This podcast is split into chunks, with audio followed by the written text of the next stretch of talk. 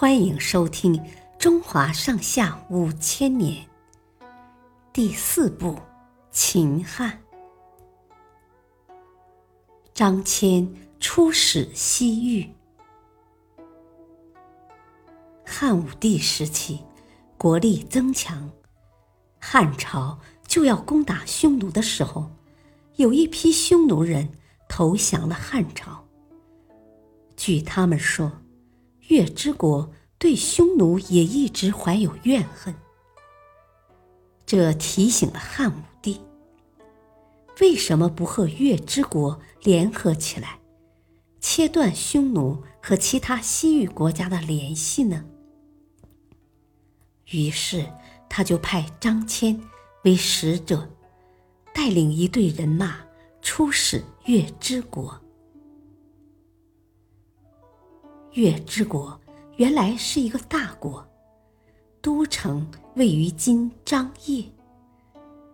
后来被匈奴击溃，向西逃亡，一直逃到中亚一带才定居下来。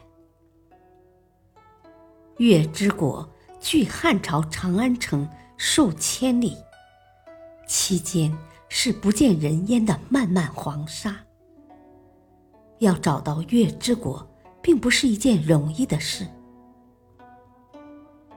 公元前一三八年，张骞带领一百多人向西域出发。他们出了陇西，刚走进匈奴的地界，就被匈奴人抓了起来。匈奴单于得知张骞一行打算去月之国后，便强行将他们扣留在匈奴。张骞在匈奴被扣留了好几年。这期间，他始终没有忘记联合月之国的使命。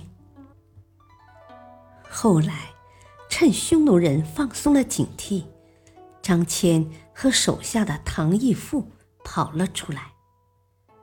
他们一直向西跑去。一路上都是沙漠和草原，没有人家，缺少粮食和水。张骞只能靠唐义父射些飞鸟和野兽充饥。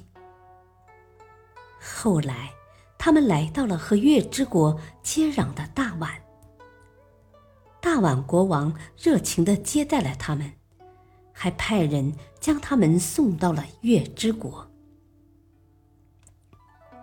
但到了月之国，他们才知道，原来的月之王被匈奴人杀害后，新月之王建立了大月之国。如今的大月之国百姓安居乐业，月之王不愿再打仗了，所以没有同意张骞的请求。张骞只好先返回长安。在回来的路上，他们又被匈奴人捉住，被扣留了一年多。后来，趁匈奴发生内乱，张骞和唐义父才逃了出来，回到了长安。张骞这次出使西域，前后共花了十三年时间。虽然没有完成和月之国联盟的任务，但他去了西域很多地方，看到了很多新奇的东西，也了解到了这些国家想和汉朝进行商业贸易的意愿。公元前一一九年，张骞再次出使西域。这次联络的是乌孙国，但乌孙国王也没有同意和汉朝结盟。张骞只好以乌孙国为根据地，广派属下去西域的其他国家拜访。公元前一一五年，张骞回到长安，在回国后的第二年就病死了。不过，他派往西域各地的使者都不辱使命，先后返回长安，带来了各国的使臣和进献的礼物。大多数国家都愿意与西汉结成联盟，共同抗击匈奴。后来，乌孙国的使臣也来到长安，表示愿意向西汉臣服。